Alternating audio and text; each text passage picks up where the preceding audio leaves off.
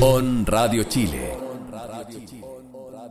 Las opiniones vertidas en este programa son de exclusiva responsabilidad de quienes las emiten y no representan necesariamente el pensamiento de On Radio Chile. Ya comienza un nuevo capítulo de Agenda Global, donde cada semana nos encontramos con Eduardo Verdugo para comentar todo el acontecer político, tanto nacional como internacional, que forma parte de la palestra pública. Quédate con nosotros, ya comienza Agenda Global. Hola, bienvenidos a este nuevo programa de Agenda Global, aquí en On Radio Chile. Hoy teníamos como invitado a don Ignacio Cienfuego, quien es director de Política y Gobierno de la Universidad Alberto Hurtado. Ignacio Cienfuego tiene experiencia en todo el desarrollo municipal y además un destacado académico de varias universidades. Tu opinión nos importa. Queremos escuchar tu voz. No te olvides de comentar mediante nuestras redes sociales. Ya volvemos con Agenda Global.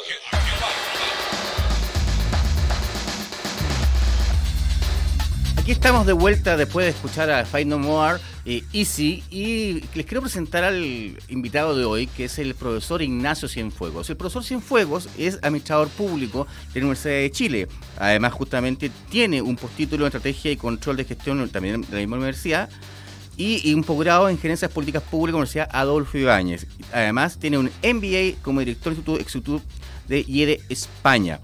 El profesor Cienfuegos trabaja como director de política y gobierno en la Universidad Alberto Hurtado. Ignacio, bienvenido y gracias por estar con nosotros.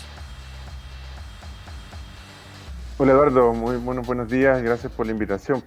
Eh, aquí muy muy eh, agradado de participar de tu programa disculpa, me faltó incluso, tú eres doctor en, en, Holanda, de la universidad. En Holanda, estuve en la Universidad de Twente, en Holanda, ahí en la región de Twente, donde jugó fútbol, ahí un destacado, no sé qué equipo usted, profesor Verdugo, pero un destacado chileno formado en la cantera de la Católica. Felipe Gutiérrez jugó ahí en el Twente. Felipe Gutiérrez. La región, de, la región donde yo hice mi doctorado, muy cerca de Alemania, sí. Sí, sí, es que esos, nombres son medio raros, se me enredan. ¿ah? En todo caso, no, esperaba menos de alguien de la Católica, si no podía ser. Eh. no, yo soy del Colo Colo, pero bueno, como no, ah, había, otro chileno, no había otro chileno futbolista, tuve que hacerme amigo de él. Ah, ya. Al menos jugamos en el mismo equipo, por lo menos. Hoy día con los dientes uñas agarrándonos al final. Así es, pues, pero bueno.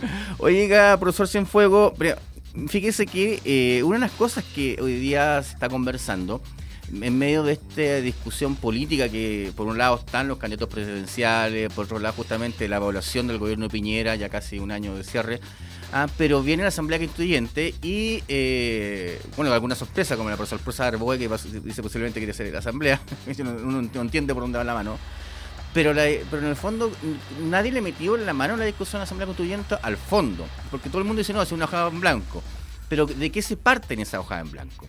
Y en ese tema uno dice, bueno, ¿qué es lo primordial? Y ahí uno, con varios invitados hemos conversado y entramos a la discusión primordial, es que, bueno, hay que tocar el tema local. ¿A qué reforma del Estado se puede hacer si no empezamos a reformar de local, que es donde están las principales falencias, donde la gente hoy día sufrió los problemas que lo llevaron justamente a, este estallido social del 18 de octubre? ¿Mm? Entonces, ¿qué, cree usted que debería ser la agenda de la Asamblea Constituyente a nivel de reforma local, como reforma del Estado completa? Sí, em, interesante, interesante pregunta. Y, claro, efectivamente, ¿no? Eh, eh, yo creo que uno de los temas, eh, por lo menos a nivel de los expertos probablemente, ¿no? Eh, académicos, en fin, uno de los temas que yo creo que, va a ser sujeto de discusión en, esta nueva constitución, en fin, tiene que ver con, el modelo político-administrativo, o sea, mm. qué, modelo de Estado queremos, eh, sabemos que, en, nuestro país, que Chile, si nos, nos, mira en el contexto de la OCDE, nos gusta siempre compararnos con este club de países más desarrollados en el cual ingresamos hace, un tiempo. Claro, somos el país que menos gasta desde un punto de vista de gasto fiscal a nivel subnacional, en regiones mm. y, en, municipios. hay, más allá de la percepción, hay datos concretos que, sitúan al, Estado chileno en un Estado súper centralizado. Entonces, eh, efectivamente yo creo que es una discusión que en el contexto de la, una constitución tenemos que dar, qué tipo de Estado queremos. Y ahí obviamente que, claro, podemos pensar, transitar hacia un Estado, ¿cierto? Nosotros tenemos un Estado, no sé si todos los auditores están conscientes de los modelos o de los tipos, ¿no? De modelos políticos administrativos que el Estado se da, pero, pero claro, tenemos un Estado unitario como que, como que tenemos en Chile, un Estado indivisible, unitario, pero mm. muy centralista en el caso de Chile, a, no sé, por modelos federalistas, federales, como en, no sé, por, no, el contexto de Americana Argentina, Brasil, en fin. Pero entre medio hay posibilidades, pues, ¿cierto? O sea, nosotros podemos seguir incluso siendo un Estado unitario, aunque para muchos yo me, me, inscribo en los que también creo que es pertinente también incluso discutir eh, por qué no un Estado federal. Mm. Pero hay posibilidades intermedias, ¿no? Entre el Estado mantener un modelo de Estado unitario como el que tenemos hoy día nosotros, ¿no? Mm. Eh, donde, las donde las regiones no le vamos a dar tampoco las facultades de tener sus propios parlamentos o, pasar sus propias leyes, en fin, no vamos a avanzar tanto a eso, pero sí darle mayores niveles de, autonomía en la toma de decisiones. Eh, y claro, y, ahí también la discusión constitucional puede, puede ayudar a eso. Nosotros hemos, hemos venido estableciendo, avanzando en ciertas reformas que, han ido matizando eh, un poco este estado hipercentralista que tenemos, particularmente la última reforma eh, que permite la elección de gobernadores regionales y establece un sistema de traspaso de competencias en las regiones, que ha sido también un poco criticado, a lo mejor podemos comentar algo al respecto. Y ¿cierto? Y también que establece la posibilidad de, que ciertas eh, regiones que tienen concentraciones urbanas importantes generen lo que se denomina eh, gobiernos metropolitanos. Claro. Pero, pero eso es, ha sido un proceso súper gradual, súper lento y una reforma igual bastante minimalista según algunos.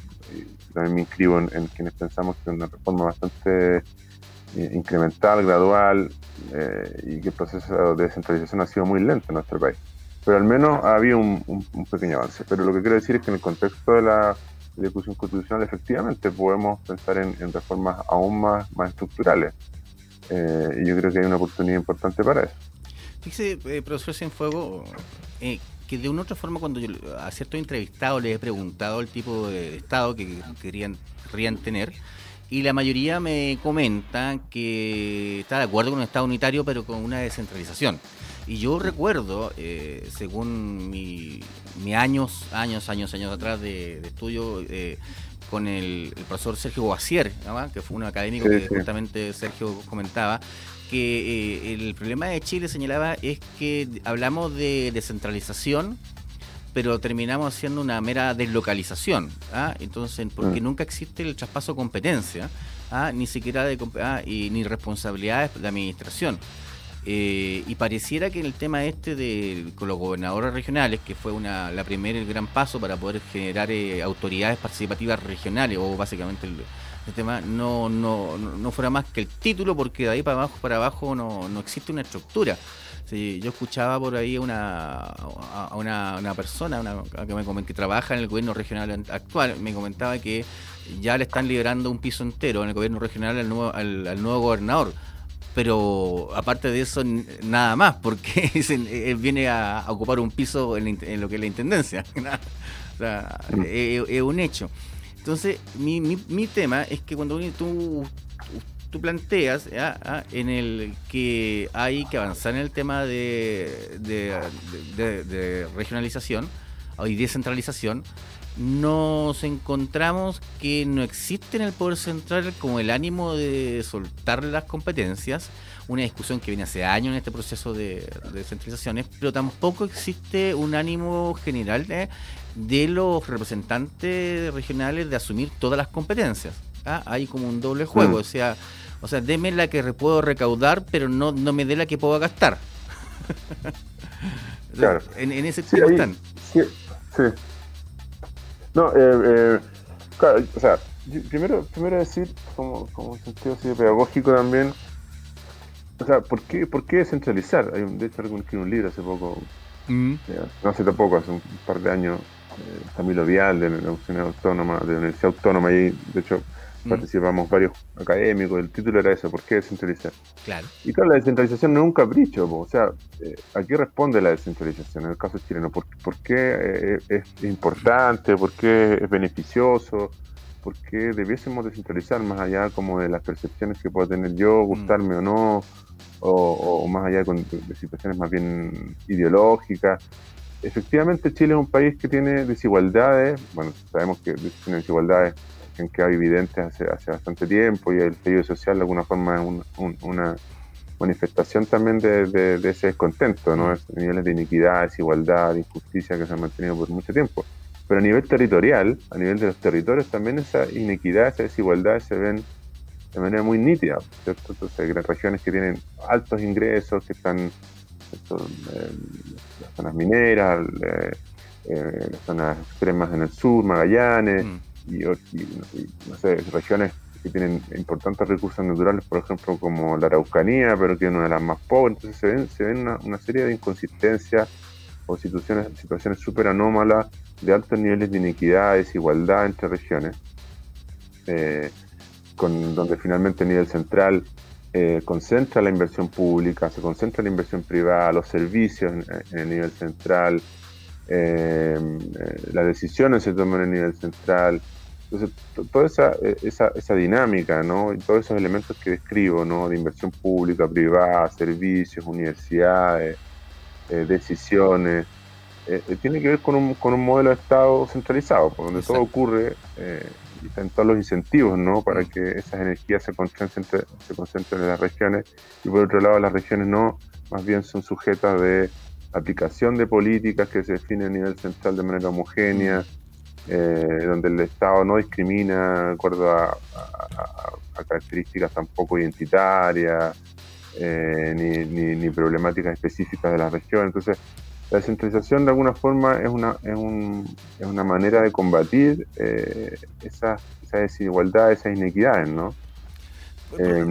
Y ahí entonces, bueno, entonces un poco, un poco ¿por, qué, por qué descentralizar. Y ahí tenemos como tres elementos para la descentralización. La descentralización política, que tiene que ver con tener autoridades eh, mm. locales, regionales, que sean elegidas por, el, por los ciudadanos, y eso tiene muchos beneficios porque genera niveles de, de, de rendición de cuentas, ¿no? O sea, elegimos una persona le vamos a pasar la cuenta, le vamos a exigir que cumpla con, con el, esta propuesta de gobierno regional que, digamos, se comprometió. Después está la descentralización administrativa, que tiene que ver con lo que usted dice, con que tengan eh, capacidades eh, administrativas, que tengan capacidades de decisiones para, eh, para esos territorios, ¿no?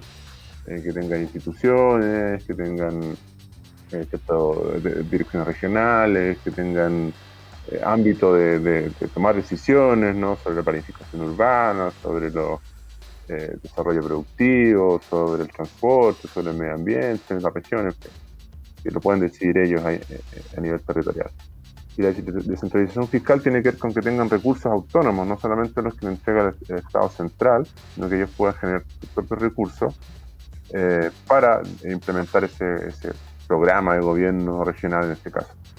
Claro, y lo que nosotros hemos avanzado en esta, en esta reforma que usted comenta mm. es en lo, en lo de descentralización política, A, nivel, a, nivel regional, que no lo teníamos. Estas autoridades intermedias, mm. estos intendentes, eran, eran nombrados, eh, eran cargos de exclusiva confianza nombrados por el presidente de turno. Mm. Muchas veces que eran de la región, sus intereses más bien tenían que ver con implantar políticas del nivel, bajar políticas del nivel central, eh, aplacar incluso a veces conflictos eh, locales, aquí decir la Araucanía, y no necesariamente hacerse cargo ¿no? de las demandas de los territorios.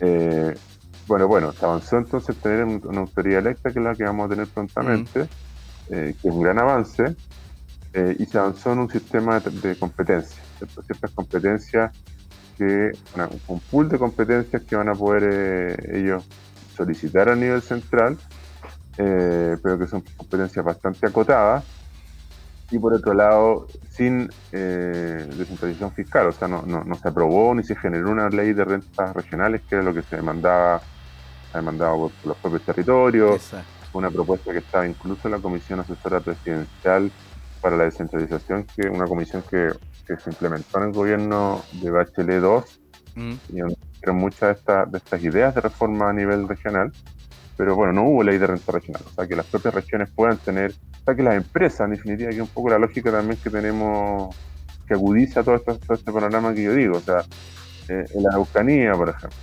una región muy pobre, ¿no? Más, una de las más pobres de Chile, pero con una gran industria eh, papelera, claro, esas empresas tributan, eh, tributan al fisco, ¿no? Y estos, recursos van de manera centralizada al fisco y después eh, el, Estado tiene formas de redistribuir esos recursos, fondo CNR, otros mecanismos para no, para no marear a los auditores, pero finalmente, claro, en, otros países o en un contexto de una descentralización fiscal, lo que debe ocurrir es que esas industrias dejen recursos, tributen eh, y dejen recursos en la misma región, ¿no? Y, contribuyan también con los efectos eh, con el crecimiento de cada región. ambientales, mm. Socioambientales que genera, para qué decirnos, en, la Araucanía, por ejemplo. Entonces, esa patita quedó coja. Ahora yo, y para terminar, para no dar tanta rata, después si usted me, me contrapregunte o, o, un diálogo y no un monólogo, como uno académico, usted sabe y usted también lo es, tendemos a hablar mucho nosotros los académicos. Pero bueno, un, último comentario para seguir conversando. Eh, claro, yo no, yo no me inscribo en, en, quienes dicen que esto no sirve para nada. Me refiero a esta, esta, reforma o estos cargos de, nuevos eh, intendentes o gobernadores regionales, como se les, les va a llamar. Yo no creo que sean figuras accesorias, decorativas, que no tengan ninguna, eh, digamos, capacidad de hacer nada. Escuchaba al, al, propósito de, presidenciales, escuchaba al, ex eh, ministro y hoy día ahí está muy presente en los propios matinales, el, profesor Francisco, que también acá también hace clases, de hecho, eh, Francisco Vidal, ¿no? Sancho Vidal y decía, no, mira, a mí me ofrecieron ser eh, mi, partido, ¿no? Me ofreció nominarme por eh, para ser eh, candidato a gobernador regional, a gobernador regional por la región metropolitana. Y bueno, hoy día está peleando por ser este candidato presidencial. Yo decliné ser gobernador regional de Ciudad porque finalmente para cortar cintas de pasos de cebra, inaugurar fonda y bingo, yo no estoy o sea, un poco le gusta siempre poner imágenes así sí, eh, provocativas, ¿no? Provoca con ironía. Le gusta, le gusta eso. Entonces, lo que quiere decir él es que no tenían, claro, decía, mira, el, presupuesto del gobernador regional o del gobierno, o el gobierno, regional metropolitano es como un cuarto del presupuesto de Vitacura. Entonces, ¿qué, qué, qué posibilidades tengo yo? Le voy a estar mintiendo a la ciudadanía, ¿qué posibilidades tengo yo efectivamente de cambiar la vida, de hacer eh, contribuciones a la región metropolitana con estas facultades, con estas atribuciones, con estas competencias, con estos recursos. Ya, está bien, yo, yo creo que obviamente le exagera con, la caricatura, ¿no? Pero, pero intenta un poco poner la imagen de que efectivamente estas autoridades no, van a tener mucho que hacer. Yo creo que en, cierta medida sí, eh, lo, que, lo, que quedó en esta reforma no es mucho. O mm. electa, para mí sí es muy importante el sistema de competencia efectivamente es muy acotada. En otros países donde ha ocurrido proceso de descentralización se han traspasado servicios completos, servicios públicos completos a, los territorios, ¿no? Y eso no ocurrió acá. y por otro lado, no, sin una ley de renta eh, regionales. Pero con todo, me parece a mí, y como y, mirando la experiencia comparada en el mundo, estos son procesos graduales. O sea, aquí eh, nos ha costado avanzar, hemos avanzado muy lento, pero ya tenemos una autoridad regional, ya tenemos un proceso de, de competencia hay una autoridad política que va a tener legitimidad política, que va a tener que entonces eh, el, gobierno central va a estar obligado a negociar con él. Eh, es un contrapeso para los para las autoridades, para los propios parlamentarios que como sabemos son verdaderos caudillos ¿no? y, y, cooptan a los, al, al, al, Estado a nivel regional. Entonces creo que eso ya es una contribución en sí misma y al poco andar, a mi, juicio, instalado estas autoridades con legitimidad política van a poder ir presionando para ir mejorando esta, este, este sistema eh, regional. yo creo que, más bien yo creo que así funcionan, así funcionan las reformas en democracia, ¿no? Ignacio, mira, eh, lo, que salió, lo que se, lo que se reformó es lo que se pudo hacer en ese, en ese contexto, en ese minuto, ¿no? Sin duda. Con toda, la oposición además transversal de los parlamentarios incumbentes que ven, que ven esta figura como, como competencia. Entonces, yo más bien soy, soy eh, optimista en el sentido que esto tiene que, tiene que instalarse y, y, de a poco se, se, puede ir ajustando, modificando. Ignacio, mira, eh, yo creo que eh, dentro de la, la explicación que has dado básicamente ha sido tu pedagogía política de cómo se construye esto en forma gradual. Pero hay una pregunta que quiero dejar eh, pendiente, ya que estamos en el tiempo para la nueva pausa musical, pero es que eh, las tres líneas de descentralización que tú planteas, que son administrativa, política, fiscal, ah, eh, se enfrentan con algo básico, que tenemos un Estado que pareciera que en su origen o su etos es segregador por su control de poder político. Yo quiero dejar esa pregunta, que me la pueda contestar en un tiempo determinado. Invitados de lujo, música y una amena conversación te espera en Agenda Global, donde nos encontramos para conversar y reflexionar sobre los temas que tú quieres escuchar. Estamos de vuelta después de haber escuchado el interludio musical a The Police y seguimos conversando con el profesor de la Universidad Alberto Hurtado y director de Política y Gobierno de la misma universidad, Ignacio Cienfuegos. Profesor Cienfuegos, eh, le dejaba la pregunta anterior sobre que nos encontramos que eh, frente a un Estado segregador por raíz. A la lógica del poder que tiene este Estado, o que tiene justamente la ley política, o la, cómo se construyó este Estado-nación, Estado, nación, segrega en cómo se distribuyen los recursos, en cómo se recogen los recursos, en la administración, en la administración de ellos, en la gestión pública y su generación burocrática. Entonces, mi pregunta iba encaminada, por el lado, es que si estamos enfrentados, por un lado, a una posibilidad de una reforma completa de, la Constitución como, como ordenamiento jurídico, y por otro, eh, estamos dando los primeros pasos graduales, como tú planteas, en el tema de la descentralización política ¿ah? ¿Ah? a nivel de los gobiernos regionales. Eh, ¿No será esta una, una, falsa distribución del poder que hay que meterle mano directamente a nivel jurídico ya en el marco constitucional?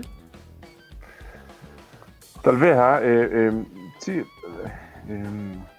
puede ser. Yo creo que, mm, como, decía, esto de, la descentralización, ¿cierto? Y, redefinir nuestro sistema político-administrativo, nuestro orden político-administrativo yo creo que, el espacio es la constitución. Algunos querrán avanzar hacia un Estado federal.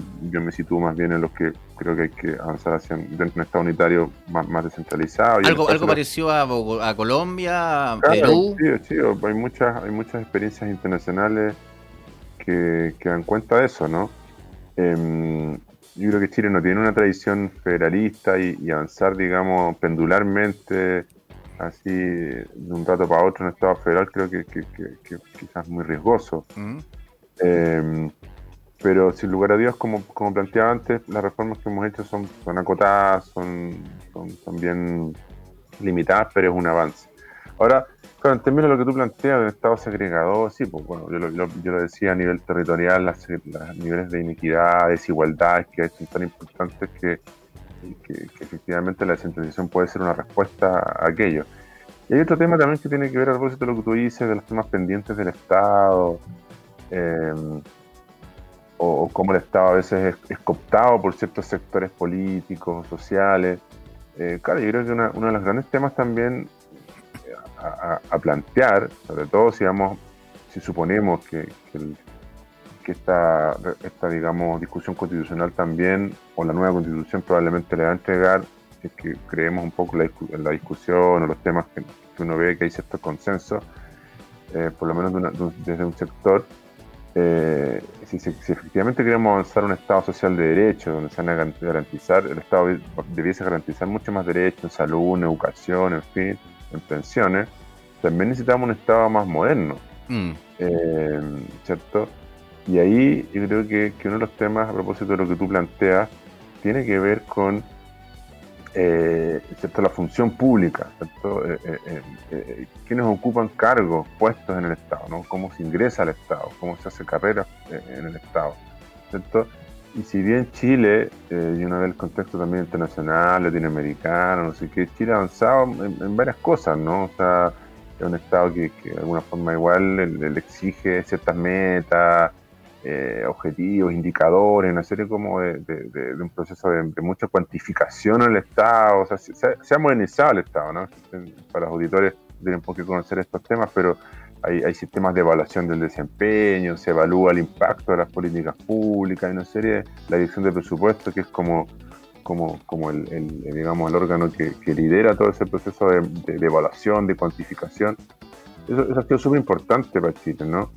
Eh, pero por otro lado, eh, todavía permanecemos en un estado muy cooptado por, el gobierno de turno ¿no? y por, los partidos políticos. O sea, mm. hay una renovación, digamos, muy importante de funcionarios públicos de un gobierno a otro. ¿no? Hay un, cambio, una rotación de funcionarios públicos muy importante. Si uno ve los estados más avanzados, eso no ocurre. O sea, en los estados más avanzados son los cargos de mayor toma de decisiones, por supuesto los ministros, los sistemas parlamentarios, obviamente los ministros tienen alta rotación, y por lo mismo los ministros y secretarios tienen muy alta rotación en los sistemas parlamentarios, ¿no? Lo, sabemos porque tienen ahí, tienen que negociar sus, gabinetes, y si mm. pierden la mayoría cambian los gobiernos, eh, o incluso en sistemas presidenciales también.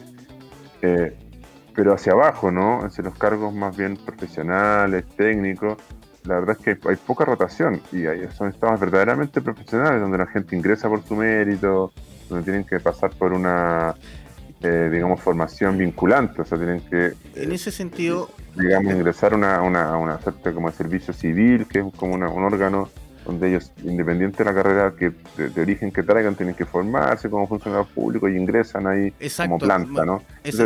Es, gente que está ahí, que, está, está, de manera permanente, estable, pero por supuesto que no están calentando el asiento, son bien eh, evaluados rigurosamente y con mucha exigencia, pero un estado mucho más estable, ¿no? Eh, y aquí, bueno, todavía permanece mucho el pituto, el compadrazgo, el, entrar a Estado si uno es militante político, hay ciertas hordas de militantes de partidos que cuando triunfa un gobierno, entonces, bueno, tienen que ser compensados, beneficiados, retribuidos. Y eso es, de alguna forma todavía nos anclan en un estado casi premoderno. O sea, hemos avanzado muchas otras cosas, pero lo que tiene que ver con la, con la función pública, con los funcionarios públicos, con el ingreso al Estado, es una cuestión que, que no le hemos metido mano. En ese sentido, mira, Ignacio, yo eh, de, estaba pensando en la realidad como tú planteas, cuando uno dice, mira, ok, las cabezas van rotando, secretario, ministro, y lo ideal sería justamente de que hacia abajo eh, el Estado o la, burocracia estatal ah, se mantuviera por su excelencia y por su especialización. Ah, esa es la reforma administrativa de modernización del Estado. Y tenemos la reforma política de evitar cooptar el Estado con estas hordas como tú planteas. Pero hay eh, la lógica que se plantea en muchas partes de Europa también y es que, el, todo personaje que entra al Estado en la modernización pasa por una escuela nacional de formación, como la Escuela Nacional de Administración Francesa, la Escuela Española, que en el fondo tiene la obligación de pasar por ahí para, para generar justamente una expertise en el, al nivel de, eh, empleado del Estado. Ah, después se van derivando otras cosas, pero eso es. Y cuando uno ve la experiencia chilena con el servicio civil, Ah, este, en el fondo es una empresa de Hunter que andan buscando el mejor tipo que pueda que, pueda ocupar un cargo y que la, dinámica esto de la administración de, servicio civil, la administración eh, alta dirección pública, es que van religiendo los mismos que están en los puestos ¿ah? y, no hay vuelta y, son, jugamos a la silla musical.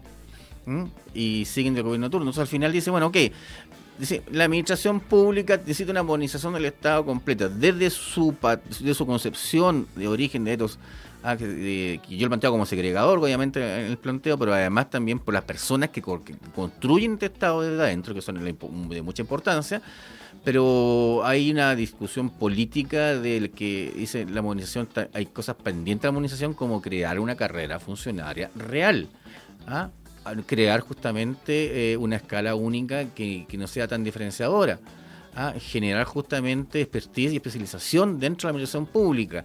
Y lo que vemos es que eh, seguimos buscando headhunters por fuera con el servicio público, ¿ah? que van, eh, porque te llaman o se te buscan. Oye, ¿usted quiere postular el cargo? Y, tú le dices, bueno, puede ser. ¿Qué experiencia tiene? Tanto, ah, lo presento. Y al final termina siendo parte de una, una quina, una terna, donde el mismo director de turno elige al, al que mejor le parece que al amigo. Entonces, seguimos con esa misma discusión. Sí, estoy, de acuerdo, ¿no? O sea, em, yo creo que, claro, el, sistema, el modelo que, hemos mantenido em, es súper perverso, mm. y finalmente donde, donde la gente, eh, la, mayoría, o sea, la mayoría de la gente ingresa al, al sector público eh, fundamentalmente para servirse mm. y, ¿cierto? y sin, sin, ninguna, digamos, proyección. Por otro lado, también donde se pierde el conocimiento mm. del Estado, porque finalmente el conocimiento del Estado, el expertise del Estado está en los propios funcionarios, pues no están las manuales, no están las leyes.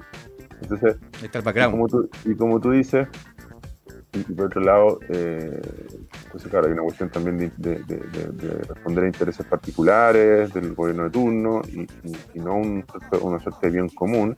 Y por otro lado también todo este proceso, como tú lo relatas, eh, delegitima eh, la, función pública, el, rol del funcionario público. O sea, yo, yo no me cae duda, también he trabajado en algún momento en el Estado. Eh, la mayoría de los funcionarios públicos son gente con un nivel de compromiso, ética, responsabilidad, trabajo duro, muy importante. Eh, pero claro, efectivamente la ciudadanía percibe a los funcionarios públicos, dado este contexto que relatamos, como finalmente, claro, como gente que está pitutada, que, que, no trabaja duro, que se gana un sueldo fácil, cuando no es así, ¿no? Entonces, efectivamente, el, allá por, por, a principios de los 2000, ¿no? El gobierno de Lagos, cuando el tío está embarrada, el Momocate, este caso, mm. este, este caso corrupción, ahí se lanzaron una serie de iniciativas de reforma del Estado que fueron muy importantes y una de las cuales tenía que ver con lo que tú dices, ¿no? con un sistema eh, de alta dirección pública, o sea que ahí se pasó de más de 2.000 cargos de exclusiva confianza a, menos de la mitad y gradualmente se han ido concursando todos esos cargos de exclusiva confianza, directores de servicios, departamentos, en fin, jefaturas del Estado.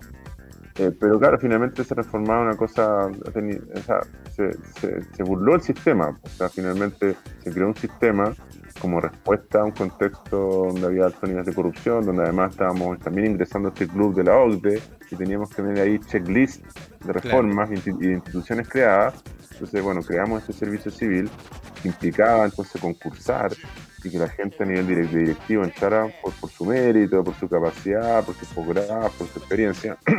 pero se ha burlado el sistema. Porque finalmente, si uno ve también las propias estadísticas de los, de los gobiernos, de los cambios de gobierno, de Piñera, Bachelet, Bachelet, Piñera, eh, claro, la rotación de esos directivos públicos también ha sido más del 60%. Y, como, y como tú dices, entonces, claro, y, también, ¿no? Y finalmente los que quedan también son fundamentalmente los que son más cercanos a, los gobiernos de turno, los que estaban ahí también eh, subrogando los propios cargos. Entonces, eh, si bien yo creo que se subió, este, este, sistema ha permitido subir un poco el estándar en términos de competencia, eh, posgrado, no sé, cierta experiencia mínima que debían tener eh, y que no llegara a cualquier tipo a, ocupar estos cargos de confianza, la verdad es que también la decisión de quién ingresa todavía sigue siendo política, ¿no? Mm. Y, por otro lado, esos directivos no se mantienen de un gobierno a otro por su mérito, ¿no? Porque, porque hay rotaciones, entonces se desconfía también del directivo que fue elegido en el gobierno anterior. Y es precisamente eso lo que este tipo de sistema quería eh, en el mundo evita, ¿no? O sea, evita, lo que genera ciertos niveles de, o sea, existe una, una, continuidad en el Estado, mm. por supuesto con niveles de exigencia importantes, eh, y eso no, este sistema no lo ha logrado. Entonces, claro, efectivamente lo hemos, lo hemos burlado. Y ahí, eh, es, si, pensamos en una nueva reforma del Estado, efectivamente es un tema que hay que meterle mano, ¿no? Así como también no solamente en los directivos públicos, extender la concursabilidad y como tú dices, crear estos sistemas donde hay escuelas nacionales, donde uno ingresa al Estado eh, y tiene que capacitarse, una formación eh, vinculante, no sé qué. Pero claro, efectivamente los gobiernos de turno o la clase política en general no quiere soltar esto porque finalmente significa un, botín, un botín al cual pueden echar mano cuando, cuando ganan las elecciones. Se pueden echar mano ahí y poner a, su, a, su, a sus partidarios, premiar a quienes han participado en las campañas, es de alguna forma un incentivo también a la participación de, mucha gente en los partidos políticos, ¿no? La, retribución después de cargos una vez que el gobierno gana, pero, es súper perverso. No, sin duda, sin duda. Ahora, ya entrando un poco a, tierra derecha, a mí lo que me, eh, siguiendo un poco tu línea y lo que hemos conversado sobre el tema de la centralización, la reforma del Estado, Ah, eh, a mí me, sigue dando vuelta bueno, cuáles son los pendientes que existen hoy día en esta munición del Estado. Pero me gustaría que me respondieras a la vuelta de un interludio musical, ah, ya que queremos seguir conversando que esa reforma pendiente del Estado y bajarlo ya a lo local. Hablemos de los municipios. Hablemos directamente de los municipios que, que lo local y cómo hoy día siendo la primera línea frente a la ciudadanía termine siendo la última línea en la entrega de los recursos. Tu opinión nos importa. Queremos escuchar tu voz. No te olvides de comentar mediante nuestras redes sociales. Ya volvemos con Agenda Global. Estamos de vuelta aquí ya en Agenda Global por On Radio Chile. Y seguimos conversando con el profesor Ignacio Cienfuegos de la Universidad Alberto Hurtado. Ignacio, eh, dejé la pregunta hecha en el bloque anterior y con respecto a lo local. Y justamente eso queremos decir, la importancia de los municipios en esta reforma y que yo sé que ha sido un trabajo lato con respecto a, cómo poder generar este nivel estructural del nivel del Estado, que ha sido siempre vilipendiado, pocos recursos, pero que al final se ha demostrado con la pandemia, se ha demostrado con la crisis, que sigue la primera línea de importancia que tiene. Sí, claro, bueno, sí, pues hablamos un poco más de la, hablamos de la descentralización en general, la importancia, y, hablábamos un poco del nivel regional. Y, claro, y, a nivel municipal también hay una realidad eh, bien particular, pues, o sea, los municipios en, Chile son súper heterogéneos, son muy diversos, em, y por otra parte también em, con niveles también de inequidad, desigualdad también bien importantes, o sea, em, o sea, los municipios, típicos municipios que, se habla que concentran la mayor cantidad de ingresos municipales son, claro, Viracura, Las Condes, Los Barnechea, ¿cierto? Eh, que un poco también los, municipios donde están también la, eh, el porcentaje de, ciudadanos, ¿no? De población de mayores ingresos socioeconómicos. Y, claro, y, son, y es un sector también, como tú dices, em, con dificultades financieras, con, pocos recursos, mm. pero, pero, pero, que además tiene una serie de responsabilidades súper importantes. O sea, la, salud, la salud primaria, en, en que hay un proceso ahora de desmunicipalización en la educación, pero también cumple un rol importante en, en educación en, servicios, ¿no? En servicios muy importantes para la comunidad y como tú dices están en la primera línea, no es casualidad, ¿cierto? Que hoy día los, principales o los principales líderes, ¿no? Que están hoy día eh, marcando ahí en las encuestas como potenciales presidenciales vienen del mundo municipal, ¿no? Y en, el contexto de la pandemia han tenido, por supuesto, un rol muy muy importante, muy relevante, mucha mucha visibilidad, ¿no? Eh, ahí los matinales también, por supuesto, que han, ayudado. Pero más allá de, su popularidad, efectivamente han cumplido un rol este, imprescindible en la pandemia. O sea, desde presionar a la autoridad central para que avanzara hacia cuarentena eh, más, más, extensiva en un primer momento. En fin, ¿no? han, sido, han sido muy, muy relevantes. Pero claro, eh, hay, eh, como decía, hay un problema ahí de, recursos en gran parte, ¿no? O sea, a los municipios se les entregan una serie de entonces, responsabilidades, atribuciones de manera permanente. Hoy día eh, han habido, a partir también del, contexto eh, social que vivimos, ¿no? En los últimos años, los municipios han tenido que incluso asumir eh, nuevas responsabilidades, municipios sobre todo que tienen grandes porcentajes de población inmigrante, por mm. hoy día tienen servicios, han tenido que crear unidades de, atención a migrantes, o a propósito también de la preocupación que hay y, también por los, por los requisitos que establece la ley de, de, de, de, ¿no? de, trato a, animales, tienen también unidades de, para cuidado de animales. Como, entonces, ¿qué quiero decir? Que los municipios son muy importantes, pero todavía eh, muy dependientes también en términos de ingresos del nivel central eh, y, con poca autonomía. O sea, hay, una, hay un, instrumento que se llama el Fondo Común Municipal, eh, que de alguna forma intenta corregir estos niveles de, igualdad e iniquidades. ¿no? Los municipios más grandes aportan a ese fondo, a un fondo, un pozo, mayor cantidad de recursos y, por supuesto reciben menos de este fondo y ese fondo se distribuye a los municipios eh, por, ciertas características, los municipios más pobres, más rurales reciben más. Entonces, de alguna forma intenta corregir eso, pero también ese fondo en muchos casos también se ha discutido bastante, genera de alguna forma ciertos desincentivos para que los municipios recauden sus propios ingresos, sus propios fondos. Los municipios tienen la posibilidad, se, financian de tres maneras, ¿no? O sea, eh, de, ingresos propios permanentes que se llama, lo que cobran por, por no sé, por, eh, la recolección de, residuos domiciliarios, por la basura, que es todo un tema también que ha generado también en muchos casos espacios de corrupción, por, no sé, por los servicios que, los vecinos pagan por eh, patentes comerciales, por licencias de conducir, en fin. Entonces, y en algunos, y en algunos municipios tienen ciertos eh, ingresos específicos, patentes mineras, casinos de juego, otras cosas. El otro es el fondo como municipal, que es como son ingresos eh, que vienen del propio sistema municipal de otros municipios, y transferencias eh, desde el nivel central, no sé, pues, temas de educación, seguridad pública, salud, lo que fuera, ¿no? Entonces, eh, es, son, es un sector que depende mucho a nivel central y por tanto tiene poca capacidad de maniobra de, generar y diseñar e implementar sus propias políticas, decisiones, ¿no? Y por otro lado también con desincentivos a generar, como digo, eh, ingresos propios, sin posibilidad de endeudarse. Eh, los estos recursos del Fondo Municipal tampoco son, son fluctuantes, no están garantizados, no hay un aporte fiscal permanente. Entonces, claro, hay un, problema permanentemente de, financiamiento y de déficit, sin perjuicio que, los, como decía yo, los municipios no pueden endeudarse. En la práctica, muchos municipios eh, cierto reciben, eh, o sea, están endeudados con, sus propios funcionarios, deudas previsionales, con los propios proveedores. Entonces, eh, en general uno ve mucha mucha precariedad en el mundo municipal, eh, pero controlado con muchas responsabilidades, eh, y con muchas eh, facultades que se le han entregado desde el nivel central.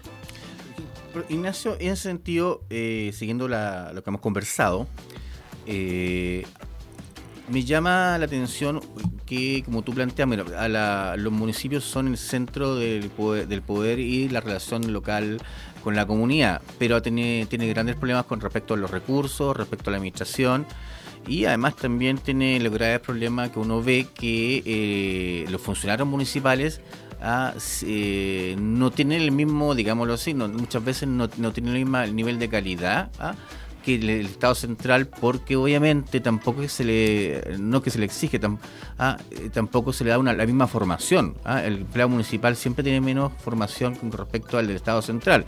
Pero aparte de eso, justamente que hay el tema justamente ley de las plantas municipales, que ahí está dando vuelta, que no, que no se podía resolver, ¿ah? la de las plantas municipales, también tenemos por otro lado que, sí, claro, de, los ingresos permanentes, lo que son puede ser la recaudación, la recaudación de dinero por, por patente, la recaudación por, basura, que como tú planteas, uno se recuerda todo el problema de la basura con respecto a la corrupción y los contratos con KDM y esas empresas, perdón, KDM y esas empresas, y en ese sentido también dice, bueno, pero, pero el gobierno dice, ok, eh, tantas personas de tal edad ya no pagan contribuciones, de tantos metros no pagan contribuciones, y nos damos cuenta que esta, la mayoría de estas viviendas, la mayoría de estas familias que se le se le exenta de estos pagos de contribuciones o de pago basura muchas veces son justamente en estos en las mismas comunas donde faltan recursos. ¿ah? Entonces es un círculo vicioso que al final que hacen que también el municipio esté dependiente de, o depende del Estado central que, que exista. ¿Ah? Y ahí uno dice, ¿cuáles son las vueltas? Entonces, ¿cuál es la reforma necesaria en este sentido profunda en lo local? ¿Cuáles son las, medidas pendientes, según tú? Yo creo que sí, para, ir al callo más, a tu respuesta, estoy de acuerdo, estoy de acuerdo con, lo que tú dices. hay un problema de, profesionalización del, nivel municipal, y, pero no es culpa de los municipios, sino que tampoco no había pocos incentivos y pocos recursos también. La, mm. ley, la ley de, de plantas municipales es un avance, eh, que además genera cierto nivel de corresponsabilidad con el mundo municipal y me mm. parece bien. Pero entiendo que todavía, claro, no más del 30%, entiendo, de, de funcionarios municipales es profesional, hay un déficit importante más allá de lo que el Estado ha venido haciendo, en fin, eh, la subdere, pero, pero hay un déficit importante ahí. Em, pero, pero claro, yo creo que, que em, si uno ve también la, la experiencia comparada, ¿no? Eh, yo creo que, claro, y por otro lado, que lo que dices tú, La, extensión de contribuciones, eh, impuestos prediales, todo eso, ha sido, claro, generado un, impacto a las finanzas municipales muy importante. Mm. se, ha, intentado compensar ahí en el fondo como municipal, pero que, finalmente, claro, es, otro, eh, otra decisión más del nivel central que, puede parecer como muy popular, ah, sobre todo para, mucha gente de cierto nivel socioeconómico, eh, pero que generó un impacto muy, muy relevante en las finanzas municipales. Mm. Entonces, ¿qué, qué, qué, habría que hacer? O sea, yo creo que mirando la experiencia comparada, mirando además también lo que lo que se ha proponido por parte de ciertos expertos, lo que se propuso en la Comisión Asesora Presidencial, es generar eh, cierto, no cierto como de fondo común municipal o, digamos eh, transferencias, eh, grants como dicen los gringos, o sea, recursos que vengan desde el Estado, pero no todo evento, sino que generen incentivos, ¿cierto? Que los municipios mm puedan recaudar y que también estén, estén ancladas, relacionadas con, los, con la calidad de los servicios municipales que entregan.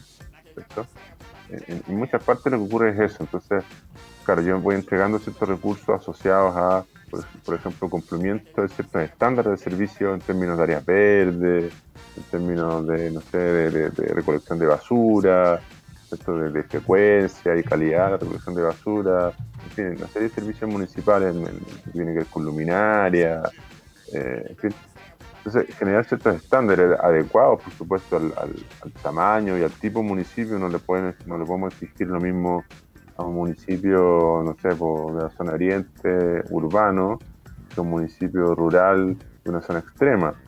Eh, entonces, con condiciones más geográficas distintas, pero lo que quiero decir yo es que efectivamente, claro, no, no, no, no estoy diciendo que hay una pereza necesariamente. Eh, de parte de los municipios en términos de recaudar, de generar sus propios ingresos, porque finalmente hay condiciones también eh, territoriales que muchas veces le impiden generar ingresos propios, ¿no? Son Exacto. Un municipio pequeño que no tiene actividad casi comercial. Exacto. Eh, que además tienen viviendas de bajo volumen fiscal, en fin, entre, otras razones. Difícil, un, no sé, una, un, eh, volumen, no sé, de, parque vehicular también muy bajo, difícilmente va a poder generar ingresos propios muy, muy importantes y hay que generar espacios de compensación. Pero esos espacios de compensación deberían estar, a propósito de lo que dices tú, de la gestión municipal, mm. deben estar relacionados con el cumplimiento de ciertos estándares de gestión. Exacto. eso, es lo que, debería ser Lo que, lo que ocurre en, otras partes del mundo. ¿no? Debería ser así. Hay un, sistema de medición con indicadores que están, son fijos y tan puntuales y para toda la, también por nivel y estrato de municipio, también porque no son todos iguales para el nivel de indicadores, ah, pero para poder por el cual los aportes que necesarios justamente desde el Estado central. Pero Ignacio, vamos cerrando la conversación que ha estado entretenida. ¿ah? Ha sido, eh, yo creo que la auditoría la, han, entendido un poco más cómo funciona este Estado, porque en el fondo la gente mira al Estado como un enemigo, como algo que lo único que hace es, que, es sacarte parte, lo único que no te, no te retribuye, a los empleados del Estado básicamente como, como corrupto, como oportunista, pero en la discusión real que uno tiene que tener con, o, la discusión que, pedagógica que tiene que tener justamente con, con, la ciudadanía es dar a entender que lo complejo que es un Estado que los funcionarios eh, van, que la, la burocracia estatal va mucho más allá de lo que ellos pueden ver, ¿ah? y que si no existiera el Estado, la cantidad de beneficios que tendrían como ciudadanía no existiría. Entonces, pero que todo es modernización, todo es reforma, y en ese sentido yo creo que lo que tú nos has planteado en esta conversación sobre la estructura del Estado ha sido un, buen pie para poder enseñarle a nuestros auditores y televidentes también por, por vía streaming que estamos. Así que te damos las gracias por estar aquí con, nosotros, eh, profesor Ignacio, y esperamos poder conversar más adelante. Yo creo que eso nos vienen nuevas tareas después de abril ah, de las elecciones, como vamos a ir tocando qué es lo que viene y la Asamblea Constituyente, porque yo creo que la discusión de la Asamblea Constituyente va a ser entretenida, porque la hoja en blanco a lo mejor no va a ser tan en blanco y no sabemos qué puede salir. El conejo del sombrero. Te agradecerte, Eduardo, la invitación, pues ahí atento a, nuevas comunicaciones, en fin, y, y muy interesante la conversación, se la vuelvo a propósito del último punto que tú señalas, sin extenderme, claro, yo creo que también mucha gente no valora el Estado, Exacto. el Estado no, no, le ayuda en nada, en fin, porque finalmente también hemos, hemos, hemos construido o hemos más bien desmantelado el Estado, pues, entonces finalmente tenemos un Estado mínimo que no garantiza eh, derechos, entonces finalmente que está más bien política eh, de focalización, entonces claro, los más, los más pobres, los sectores más vulnerables sí perciben el rol del Estado, ¿no? Mm. Eh, a propósito también del, rol de los municipios. pero claro, la mayoría de la gente cree que, es un gasto nomás, ¿no? que pague impuestos, que van... Bueno, por, por lo mismo, a propósito de la discusión constitucional, a mi mm. juicio es importante ir avanzando hacia un Estado más fuerte, eh, hacia el que garantice los derechos, donde finalmente también nosotros podamos, podamos eh, digamos, percibir también eh, cómo el Estado contribuye en, nuestra vida, ¿no? Y cómo, cómo, nos entrega servicios concretos eh, que, impactan en nuestra realidad. Bueno, Ignacio, esa es la idea justamente. Así que damos las gracias y nosotros ya cerramos el programa de hoy día. Ah, y lo dejamos invitado para el próximo lunes con un nuevo invitado aquí en Agenda Global en On Radio Chile. Gracias y nos vemos el próximo lunes. Hasta aquí llegamos con Agenda Global. Si te perdiste el estreno de Agenda Global, no te preocupes. Este miércoles a las 10 de la mañana podrás escuchar su repetición para mantenerte al tanto de toda la actualidad política nacional e internacional. Hasta la próxima. Las opiniones vertidas en este programa son de exclusiva responsabilidad de quienes las emiten y no representan necesariamente el pensamiento de On Radio Chile. On Radio Chile